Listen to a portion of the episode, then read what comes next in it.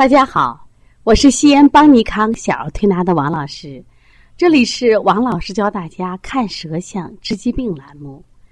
世界上没有两片完全相同的树叶，同样也没有两个完全相同的舌象。想探知疾病的本源吗？想体验抽丝剥茧的乐趣吗？来，跟王老师一起开启舌诊的神秘之旅吧。今天王老师想分享的舌象是反复感冒的两个宝宝的舌象。最近临床中啊，有很多妈妈啊，一到我们店里，首先跟王老师哭诉呀：“王老师，你说我们的孩子咋回事？他怎么这么爱生病呢？刚好了两天送幼儿园，又病了，一个月感冒好几次，一过变天一下雨，我看就他先病，你说怎么回事啊？”其实，妈妈这个焦虑，我觉得是值得提倡。为什么？我们很多妈妈当孩子有病的时候，是急于治病，是见烧退烧，见咳止咳。其实倒不如这些妈妈问题问得好：我的孩子为什么老生病？我觉得为什么老生病，是在找他的病因病机，是在探求他疾病背后的真相。我们找着原因了，不就简单了吗？那我们就来今天来看两个反复感冒的两个宝宝的舌象。这两个孩子就很爱生病呀。那为什么生病？我们找原因，从哪找？我们就从舌头上来找原因。那我们知道，正常的舌它是一个长方圆的舌，舌尖儿略尖，舌质是淡红，舌苔薄白，而且舌伸出有力。另外呢。舌的干湿程度适中，伸出舌来还要有神，这是一个非常好的舌。那么这样的孩子一般都不太生病。但是哪些孩子爱生病呢？我们来看看今天我们分享的两个宝宝的舌象。那么这两个宝宝呢，都属于爱生病的孩子。两个妈妈啊，都因为孩子呀，都变得焦虑了。首先，我们看我们第一个舌象。第一个舌象伸出来，那你的感觉是什么？首先啊，舌不平整啊。它首先不平整的地方在哪里？它舌的前端和两侧都是高高鼓起，而且挤满了小小的草莓点，中间是凹陷的，而且苔已经微黄，这肯定不是个标准舌。这个舌呢，就是活得很拧巴，活得很纠结的一个舌。为什么？我们在舌的前端为心肺区，它心肺区整个是高鼓。我们说高凸为实，这个孩子心思一定是细腻的。妈妈说就是，妈妈今天给我举了一个例子，说王老师，哎呀，我昨天跟我儿啊两次神对话，我都受不了他了。他说，首先呢，我跟你说他第一个对话，他就说妈妈呀，这个我的爸爸是你的老公，对不对？他说是。如果我不要爸爸了，你是不是就没有老公了？他说是。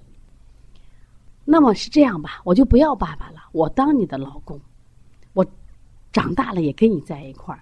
妈妈说这不行，爸爸呢是我的丈夫，也是我的老公，那么你呢是我的儿子，这两个人我都要。儿子纠结呀，那不行，我就要当你的老公，我就不要爸爸。本来其实如果是仅仅的孩子说说玩玩都无所谓。可是这个孩子当成事儿，他就会跟妈妈反复反复的絮叨，就反复纠结的不行。第二个问题，早上呢是妈妈送我到幼儿园，我也希望妈妈来接我到幼儿园接我。妈妈说这不行，因为我下午呢要上班，接可能要看工作情况。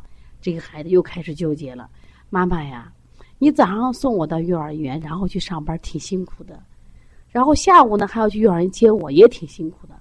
妈妈，你太累了。其实这个话如果出自一个十八岁的少年来说，我觉得也没啥。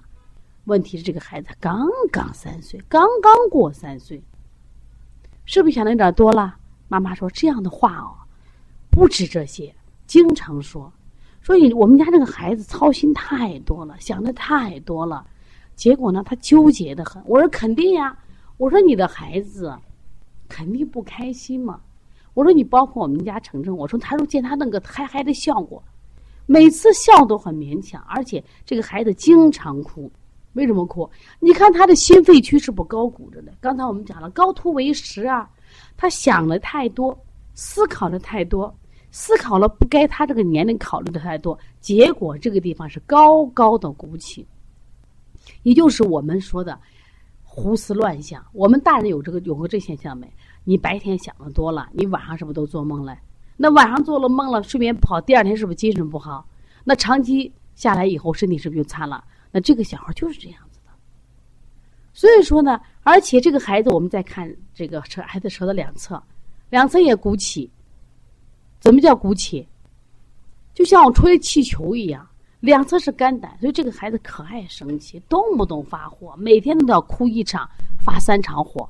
而且仔细看，是不是有很多的小草莓点？这就是瘀而化热了。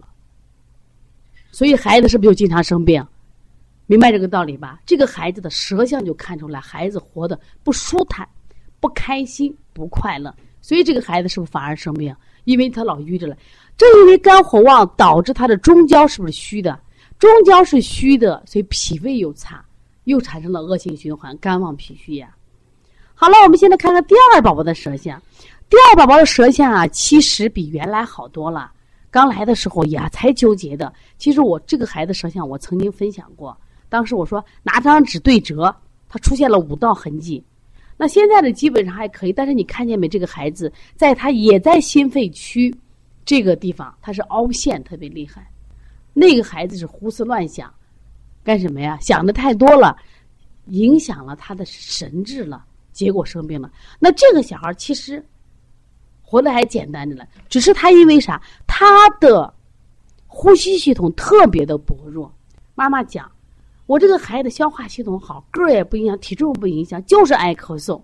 为什么爱咳嗽？肺气虚弱的很嘛，所以他在肺区的整个是凹陷的。这个孩子有过敏性咳嗽，也就是我们讲的变异性哮喘。整个肺肺的什么呀？吸气机、呼吸机的力量是特别弱，所以这个孩子来了以后，我们每次都要进行呼吸训练。我给妈妈建议，我说你一定要锻炼。只有你这个孩子舌头前面是平整的、舒展的，你这个孩子也不爱生病。那么这个孩子因为在心肺区这个地方呢，他又有凹陷，所以这个孩子呢，除了肺功能弱以外，他的心脏功能也是比较弱，有时间也会有些小心眼儿，也是。皱皱巴巴、纠纠结结，当然比刚才第一个实际上是好多了，所以这个孩子也爱生病，几乎一个月啊，那咳嗽能占二十天。他主要问题是在心肺区的凹陷，他其实别的地方还不错，比以前一个摄像要好多了。那我为什么给你把这两个孩子摄像放给大家看呢？这两个摄像给我感觉是不是都在舌象上？就像我们到了什么呀，沟沟坎坎的一个地方，凸凹不平，不是平原，不是宽阔的大陆。所以这种孩子就容易什么呀？疾病。你比如说第二个舌象，它中间挖陷，是不是像像西安昨下大雨？凡是哪个地方积水的地方，都是什么呀？下水不通或者有滩的地方，有坑洼的地方。那你这个地方也是一样，所以不平展嘛。所以宽阔的大路上，它一般都不堵车。正因为这些不平、沟沟坎坎、高高低低的地方，就会出现问题。这个前面那个孩子高骨高突为实。低洼是不为虚，你实也会得病，虚也会得病。所以要想孩子不生病，伸出舌头来，首先是平展的，肌肉是有力量的，而且上面是有神的。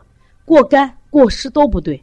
有些孩子一吐舌头都一口水，那是太寒凉了，也有病。孩子舌头太干了，阴经受损了，他也会生病。